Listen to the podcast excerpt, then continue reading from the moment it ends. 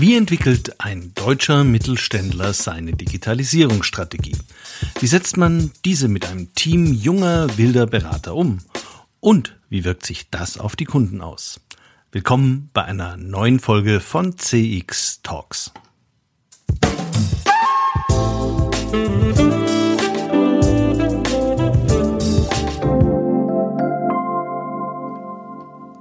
Hallo und herzlich willkommen bei CX Talks. Ich bin Peter Pönner vom ICEM und ich freue mich sehr, dass Sie wieder reinhören.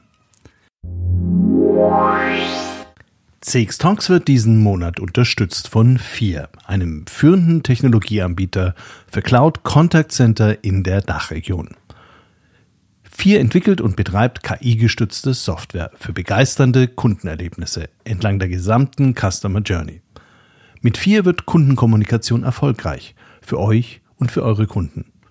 Die einzigartige Kombination aus künstlicher und menschlicher Intelligenz hebt euren Service auf ein neues Kompetenzlevel.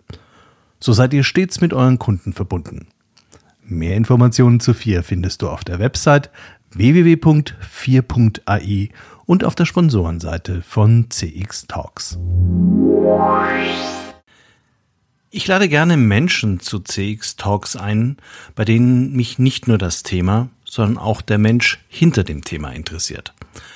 Diese persönliche Note finde ich wichtig und ich hoffe, auch Sie haben das Gefühl, bereits ein paar wirklich interessante neue Personen über den Podcast kennengelernt zu haben.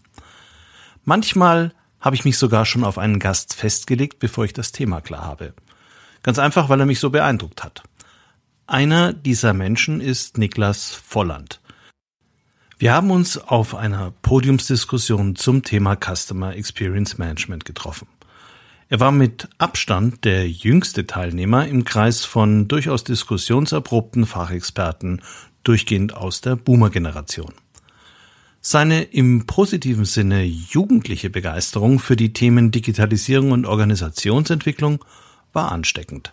Seine Antworten waren klug und differenziert und das vom Geschäftsführer einer Digitalagentur, die gerade so die ersten Jahre der Start-up-Phase hinter sich hatte und dabei war, sich fest zu etablieren. Besonders gefallen hat mir auch, dass Niklas und bei Tabo ihre Zielgruppe klar definiert und eindeutig beschreiben konnte. Wir begleiten mittelständische Unternehmen in die digitale Zukunft. Mittelständische Unternehmen werden, wie ich aus eigener beruflicher Erfahrung nur zu gut weiß, in ihrer Fähigkeit, sich auf neue Herausforderungen einzulassen, einerseits gerne unterschätzt. Andererseits sind digitale Prozesse und neue digitale Serviceangebote für viele Unternehmer eine wirklich große Herausforderung. Nicht nur, weil das doch beträchtliche Investitionen erforderlich macht, sondern auch, weil es tendenziell bei den meisten außerhalb ihrer Kernkompetenz bzw. ihrer Komfortzone liegt. Hier helfen Fachexperten, aber es ist mindestens genauso wichtig, die Begeisterung für den Change zu wecken. Und manchmal trifft man als junges Team auch auf einen Unternehmer, der selbst von der Idee der Digitalisierung sämtlicher Kernprozesse fasziniert ist. Mit Bernd Schäflein hat mir Niklas diesen besonderen Unternehmertyp vorgestellt. Bernd leitet zusammen mit seinem Bruder und dem CFO die Schäflein AG. Ein Familienunternehmen in dritter Generation aus der Logistikbranche mit mehr als 2000 Angestellten. Bernd brennt für die digitale Optimierung von komplexen Leistungsketten, die in seiner Branche häufig vorkommen. Er hat selbst viele Ideen und großes Fachwissen und trotzdem hat er mit Niklas und seinem Team gemeinsam erfolgreich an einem großen Projekt für die Schäflein AG gearbeitet. In dieser Folge geht es um die Digitalisierung im Mittelstand, wie man sie erreicht und wie man damit die Customer Experience verbessern kann. Ich habe mich sehr gefreut, mich mit diesen zwei so enthusiastischen Experten aus unterschiedlichen Generationen über dieses Thema unterhalten zu dürfen. Die Zeit verging für uns drei im Flug.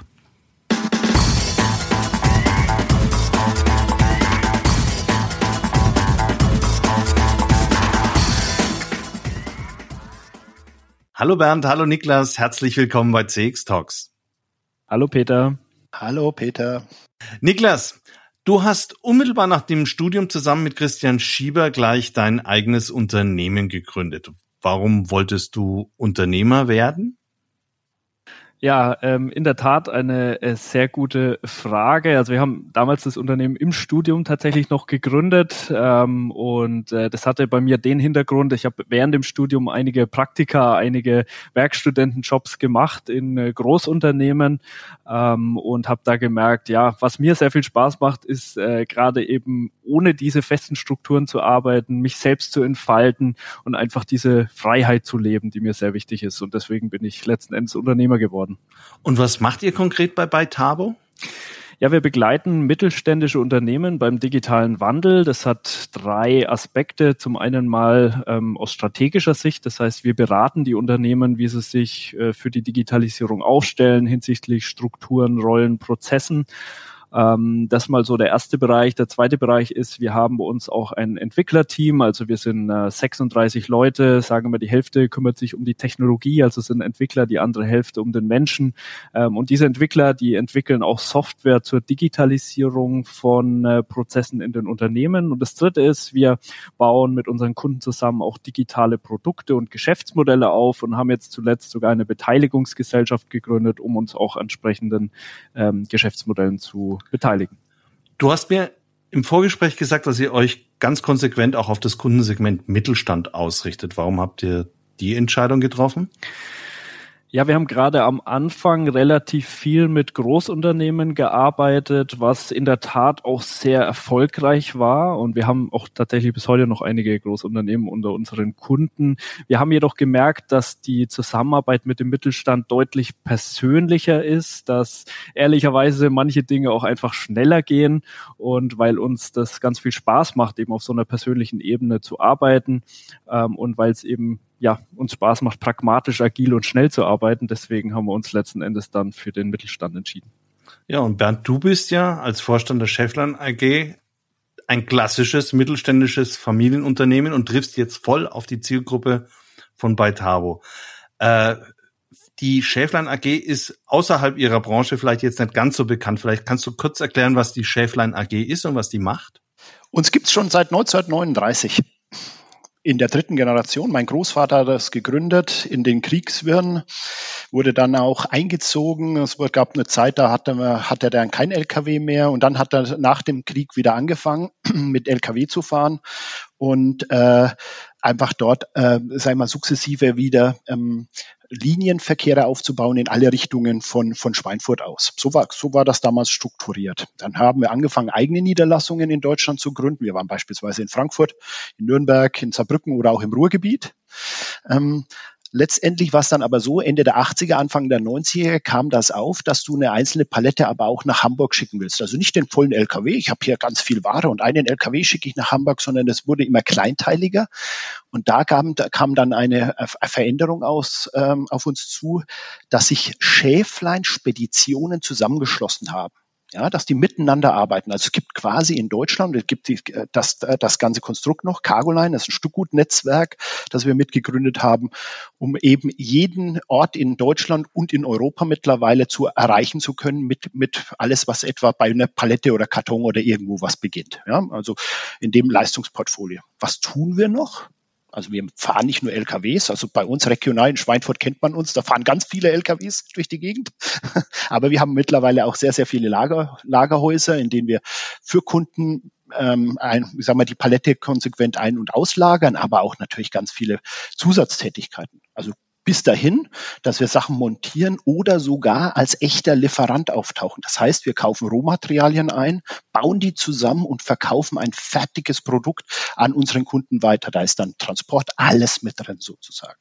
Und so, so hat sich das eigentlich das Ganze entwickelt, sehr facettenreich. Wir haben unter anderem auch irgendwann festgestellt, wir waren mit der IT natürlich auch von Dienstleistern tatsächlich auch abhängig und haben festgestellt, ah, für unseren Kunden müssen wir ein bisschen flexibler werden, so als Mittelständler. Ja, wir, wir haben ja ganz große Accounts, also Bosch, ZF, Scheffler und so weiter. Und da ist es, da müssen wir ein bisschen flexibler und und nicht ähm, ja zu vorausschauen denken, sondern morgen auch eine Lösung präsentieren. Haben irgendwann mal auch die, die, die Icona zusammen mit, mit den damaligen äh, Studenten gegründet, die, die, die uns eine Internetseite verkaufen wollten. Haben wir gesagt, das ist echt nicht, dass ihr uns eine Internetseite verkaufen wollt. Das war 2005 übrigens. Ähm, wir haben aber viel mehr mit euch noch vor. Und so ist eigentlich der Zusammenschluss Icona gegründet. Also das heißt, wir haben auch eine 50-prozentiges Joint Venture Beteiligung in, in der, im IT und vielleicht auch letztendlich, wenn wir das heute noch anguckt, wir waren das will ich vielleicht noch sagen. 2006 übrigens, da war eBay weit, weit vor Amazon, weil nachher kommen wir vielleicht ein bisschen zu Amazon. Ich bin so ein bisschen Amazon-Jünger dazu, wenn wir dann über die Digitalisierung von Prozessen dann sprechen. Äh, waren wir schon präferierte Dienstleister, einer von dreien in Deutschland und haben Powerseller gehabt. Also wir waren da das sogenannte E-Fulfillment, nennt sich das, also für B2C, alles was, was wir heute als unter Amazon kennen. Ne? Ich bestelle da irgendetwas und das kommt dann zu mir geliefert und so. Ähm, das war damals eBay ganz, ganz groß und haben das Ganze schon schon damals schon betrieben und tun es auch heute noch. Also nicht für eBay, aber ich sage mal für andere Online-Shops und so weiter. So ist eigentlich die Abrundung von Industrie über Handel, äh, von, von überall nach überall, über Läger mit Zusatzdienstleistungen. Also ich sage mal, das bezeichnen wir alles als Logistik. Du sagst, ihr seid in der dritten Generation aufgewachsen, also praktisch dein Opa war da schon äh, zugange. Wie hat dich denn im Gegensatz zum Niklas, der ja das praktisch aus dem Studium raus entschieden hat, wie bist du denn vorbereitet worden, dann plötzlich Unternehmer zu sein? Weil du führst jetzt ja zusammen mit deinem Bruder und dem Finanzverstand Christoph Heller die Geschäfte. Das macht man ja nicht einfach so. Und also man wächst tatsächlich in so einem Unternehmen auf. Also unabhängig davon, dass meine Mutter auch äh, aktiv war, schon war allein am Sonntag am Mittagstisch, war Unternehmen immer Gespräch. Ja, oder auch ähm, Samstag mal arbeiten oder mal hier äh, Paletten sortieren oder irgendwelche pa äh, pa LKWs mal waschen und sowas alles. Das war alles dann immer dabei. Also man war eigentlich schon relativ früh Teil eines Unternehmens und wusste das auch. Und, und wenn man heute sagt, Kunde ist König oder Kunde ins, ins Zentrum stellen, das war, wie will ich sagen, das habe ich wirklich mit der Muttermilch aufgesogen. Das ist einfach das.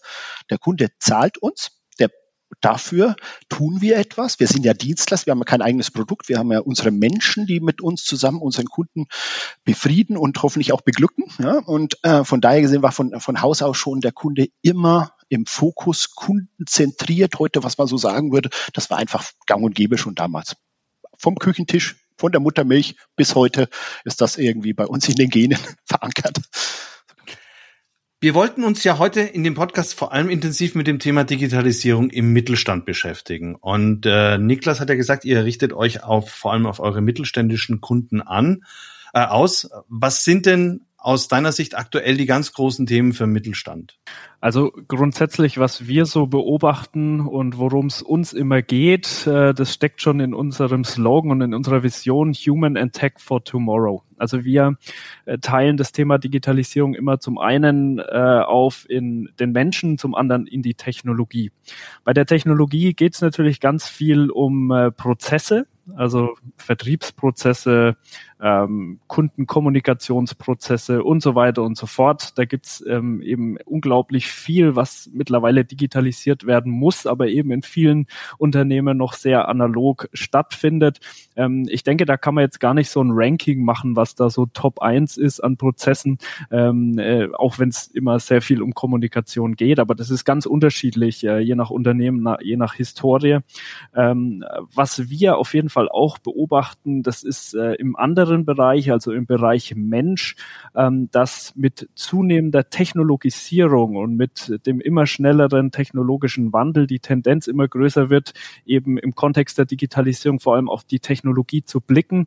Ähm, wir sagen aber immer, die größte Herausforderung in der digitalen Transformation, das ist gar nicht die Technologie, weil die Technologie sind, ich krieg von meinem technischen Mitgründer Christian immer auf den Deckel, aber ganz streng genommen eigentlich nur Einsen und Nullen. Klar, natürlich stark stark vereinfacht. Aber es ist irgendwo logisch. Und was nicht logisch ist, das ist der Mensch. Der Mensch, der ähm, ja ist emotional, der ist letzten Endes durch Hormone gesteuert, das ist nicht immer vorhersehbar und der tut sich eben mit dieser Veränderung im Kontext der Digitalisierung unglaublich schwer. Das heißt, ein äh, Thema und ein, ein großer Trend, den wir da gerade auch beobachten, ist, dass wir Unternehmen immer stärker ähm, dafür sensibilisieren müssen, dass es am Ende vor allem um den Menschen geht, äh, wenn man über die Komplexität der Digitalisierung nachdenkt.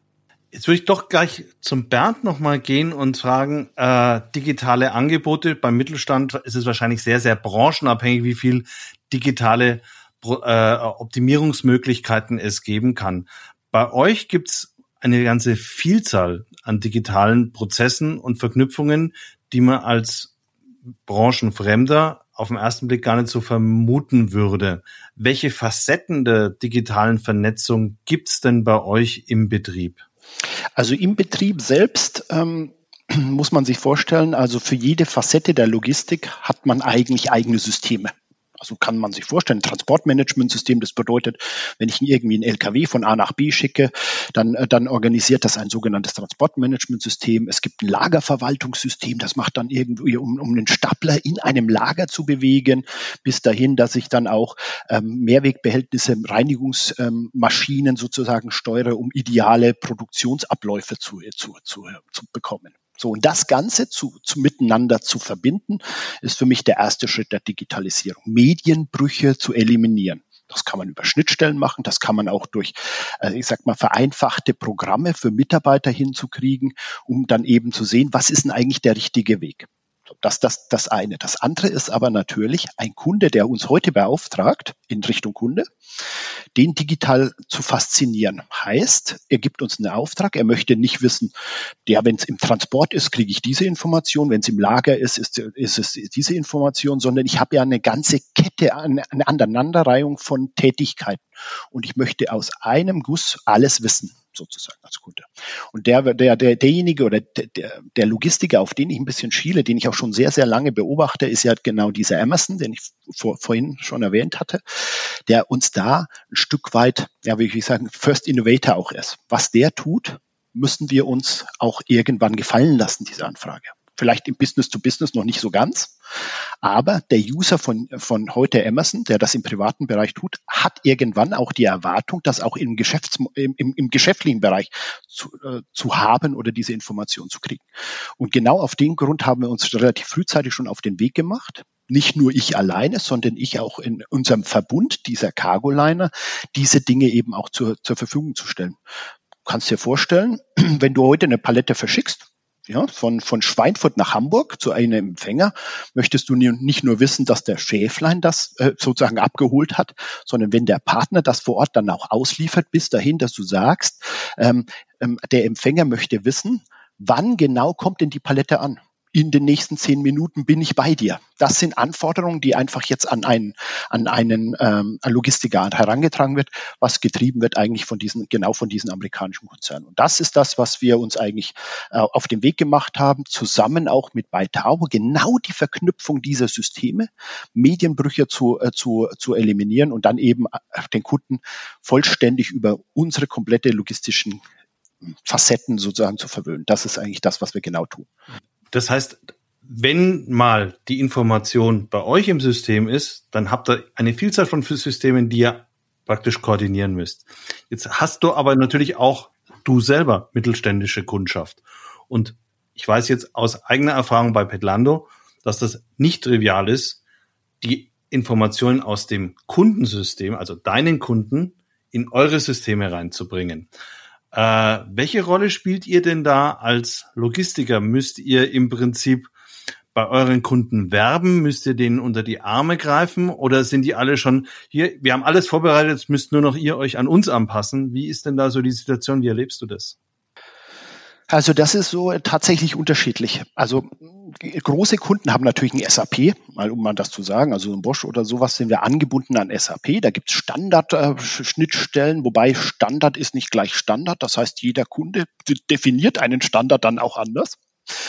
Was bedeutet das? Und das ist das, was ich meinte mit Flexibilität. Wir passen uns dem Kunden an, weil die IT-Abteilung in, Groß, äh, in, in Großunternehmen ich will nicht sagen träge ist, aber ihre Zeit benötigen, um etwas umzusetzen, nennen wir es mal so. Ja? Und äh, wir passen uns da an. Das heißt, äh, wenn wir Daten kriegen, wir nehmen alles und versuchen das für unsere Prozesse zu integrieren. Also wir sind relativ offen. Für Kunden, die heute keine Chance haben, uns technische, äh, technisch gesehen Informationen zu geben, für die haben wir sozusagen eine Online-Plattform, um uns diese Informationen zu, ähm, zu, zur Verfügung zu stellen. Bedeutet also ganz einfach, ja, so ein großer Konzern, der macht Sendungen und gibt uns Paletten, das schickt er uns über Schnittstellen drüber, wie auch immer, wir passen uns an.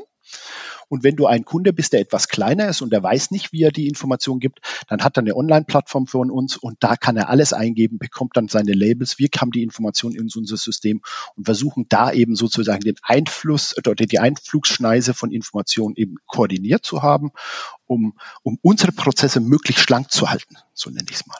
Euch ist es ja auch gut, wenn es in euren klassischen Prozessablauf reinpasst. Das heißt, ihr habt ja selber ein Interesse, dass die Unternehmen das tun. Und wenn du jetzt deine ganze Kundenbreite, und ich meine jetzt weniger die Großen, weil die können im Prinzip sagen, wir haben das ja alles schon vorbereitet, sondern die, die so gerade so auf dem Sprung sind zum Großwerden, die aber hohe logistische Anforderungen haben, müsst ihr da eure Angebote und eure Anforderungen eher reintragen oder stellst du fest, da ist jetzt auch eine ganz eine Generation von ganz von von jüngeren Unternehmern da, die das auch sehr schnell, sehr intensiv in auf so einer IT-Ebene gelöst haben wollen? Ist unterschiedlich. Also es gibt unterschiedliche Unternehmen.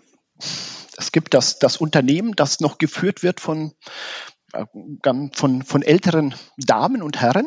Ja, dem, dem muss, also in der zweiten Generation, so können wir das sagen. Also da ist es tatsächlich, dass man mit deren Mitarbeitern mehr oder minder das Ganze bespricht, ehrlicherweise, weil die dann sagen, komm, kann, kannst du mich nicht irgendwie auf dem Internetweg da irgendwie reinlassen? Also eine Internetleitung haben alle, muss man mal fairerweise so sagen. Das ist die, die einfachste Variante.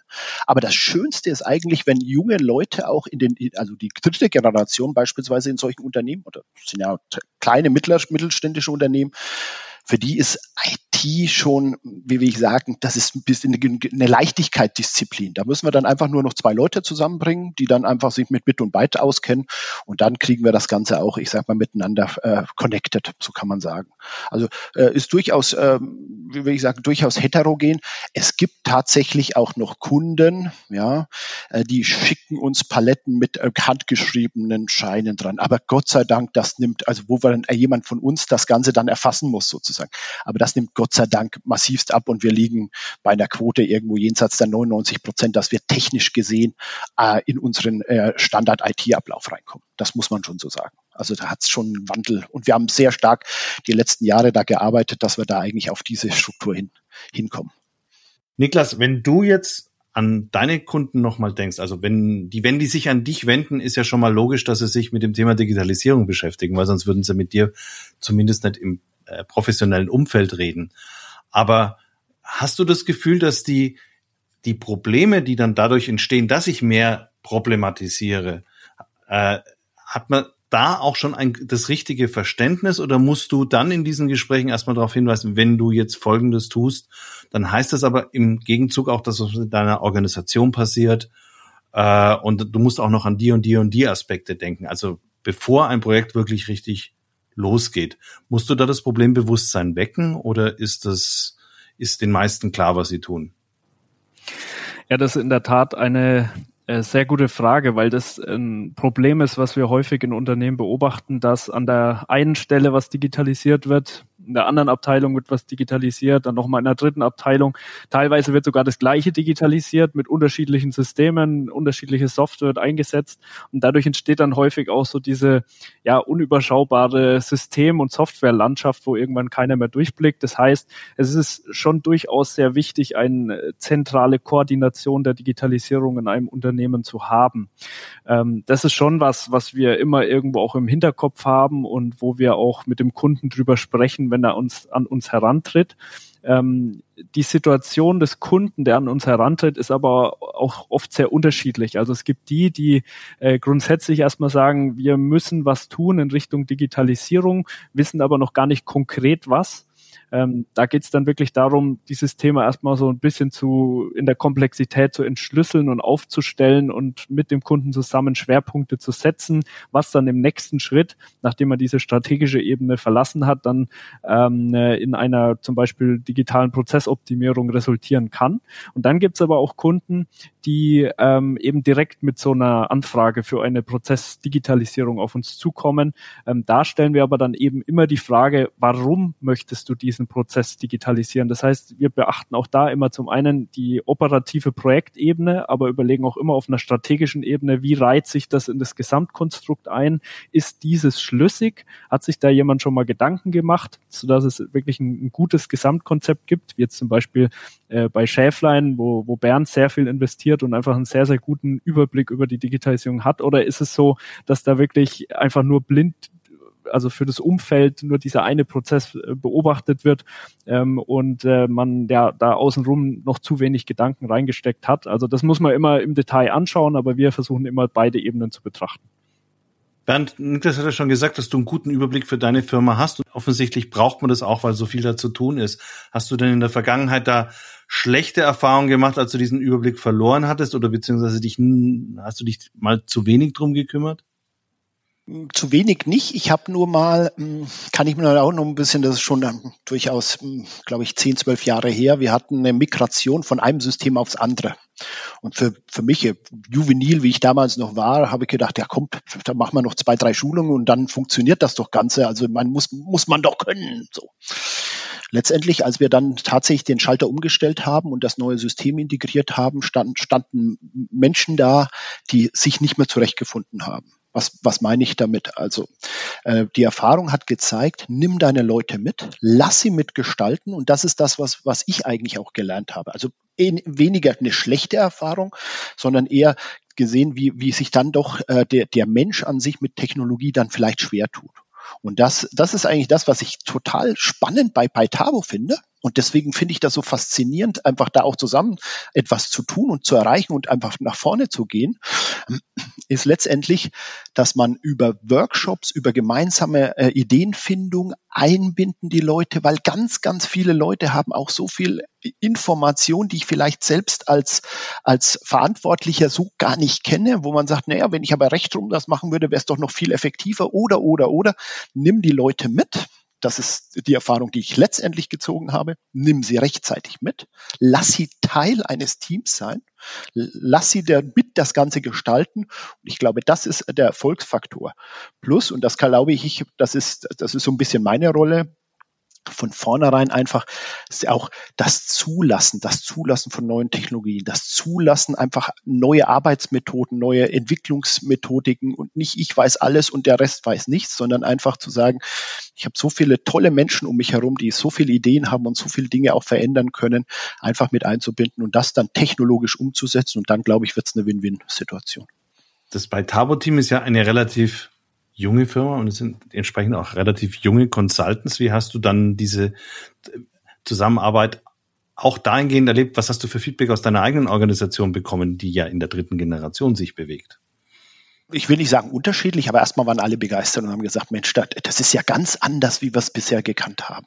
So einfach so mitzunehmen und dann auch äh, teilweise spielerisch Dinge herauszukitzeln aus den Mitarbeitern. Das ist sehr, sehr gut gelungen. Und da muss man einfach sagen, die, die, die jungen Consultants ne, und der, der ein oder anderen Damen auch, der ist, ist ja Männlein und Weiblein, Niklas weiß das ja, ähm, die, die durchaus da uns einfach ein Stück weit mitgenommen haben und das Ganze einfach gesehen haben, dieses Potenzial zu ziehen. Und durch die Bank war so toll, weiter so und ich hoffe, wir hören nicht auf jetzt und das war so ein One-Hit-Wonder, sondern genau da weiterzumachen und, und ich sehe auch dann, was jetzt schon als Output gekommen ist. Ich kann nur sagen, versucht das, macht's offen. Es beginnt allerdings beim beim Kopf, der, der, der sozusagen derjenige, der Budget freigibt, der muss einfach dafür bereit sein.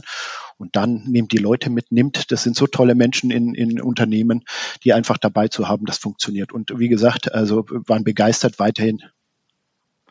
Also wir haben begonnen haben, also wir haben äh, unsere Kundenschnittstelle, wir haben heute, also ich, was ich vorhin gesagt habe, wer, der, der Kunde heute weiß auch, was er im Internet kriegt er zu sehen und wir haben das nach bestem Wissen, Gewissen auch, so wie wir gedacht haben, dass wir den Kunden verwöhnen, so haben wir das auch hingestellt. Hm. Ist auch nicht schlecht, das funktioniert auch technisch wunderbar.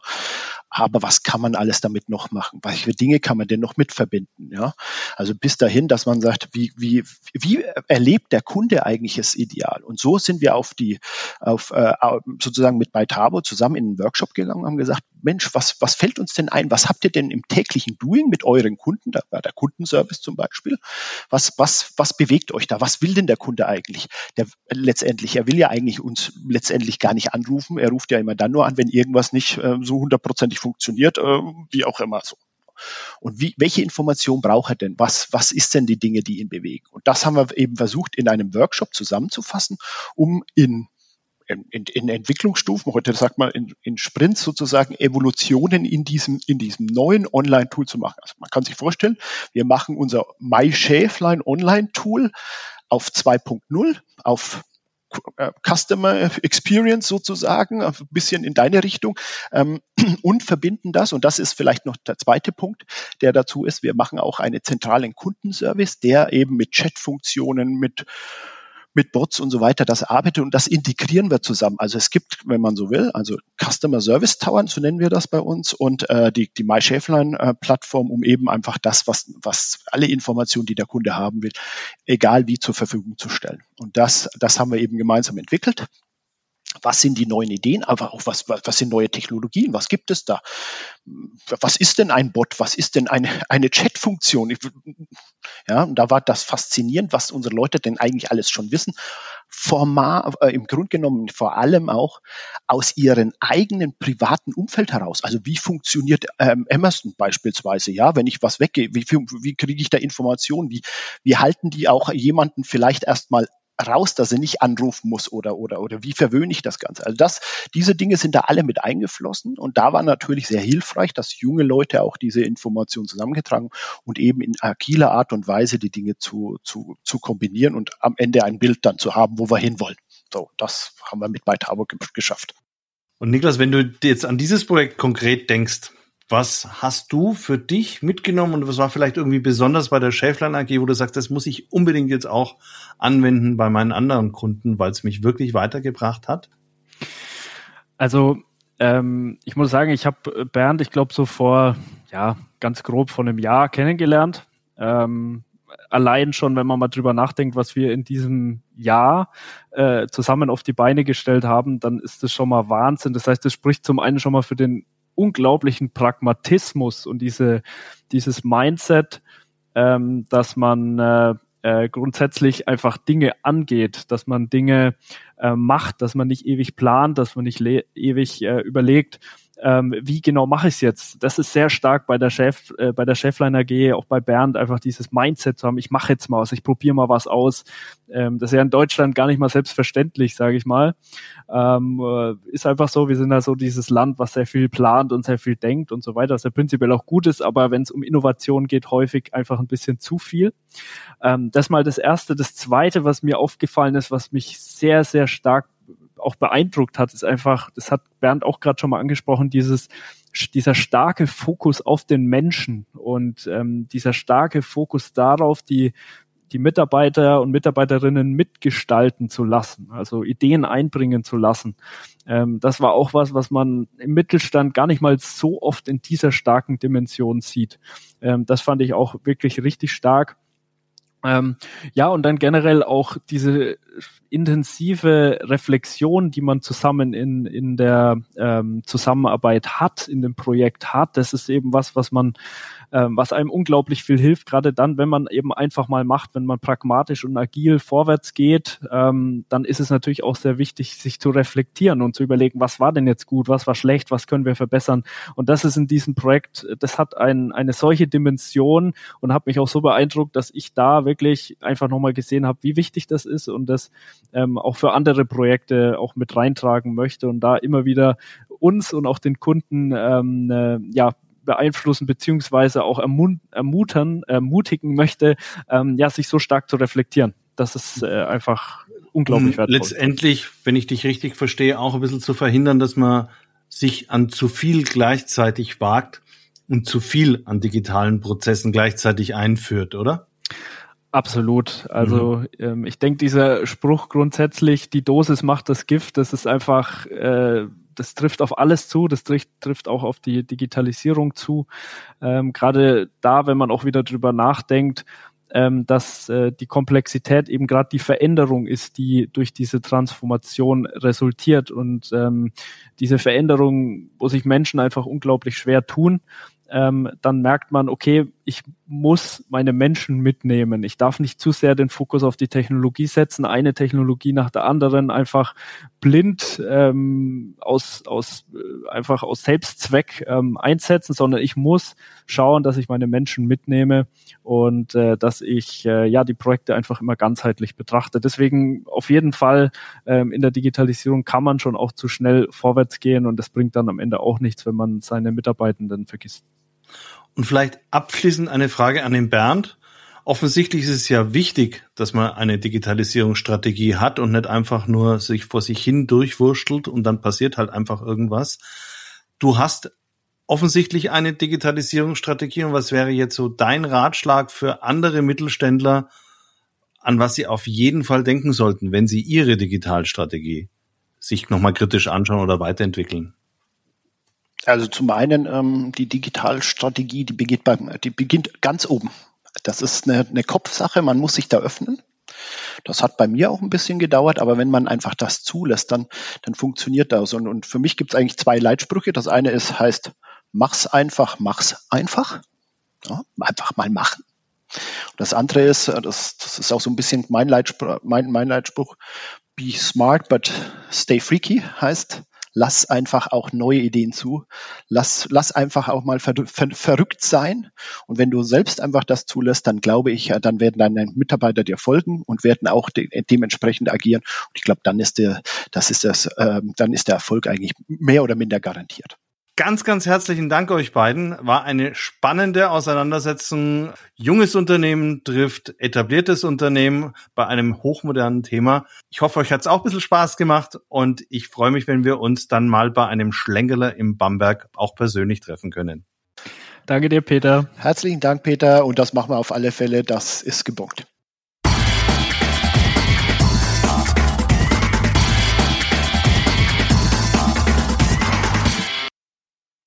Das waren Bernd Schäflein, Vorstand der Schäflein AG und Niklas Volland, Co-Founder und CEO von Beitabo. Ich hoffe, die Sendung hat Ihnen Spaß gemacht und Sie konnten Ihr Bild vom deutschen Mittelstand weiter abrunden. Und wenn Sie die nächsten Folgen von CX Talks nicht verpassen wollen, dann abonnieren Sie uns doch einfach auf dem Kanal, auf dem Sie uns gerade anhören. Und wenn Sie uns weiterempfehlen und noch eine positive Bewertung geben könnten, wäre das wunderbar. In jedem Fall freue ich mich, Sie auch in spätestens 14 Tagen mit einer neuen Folge begrüßen zu dürfen.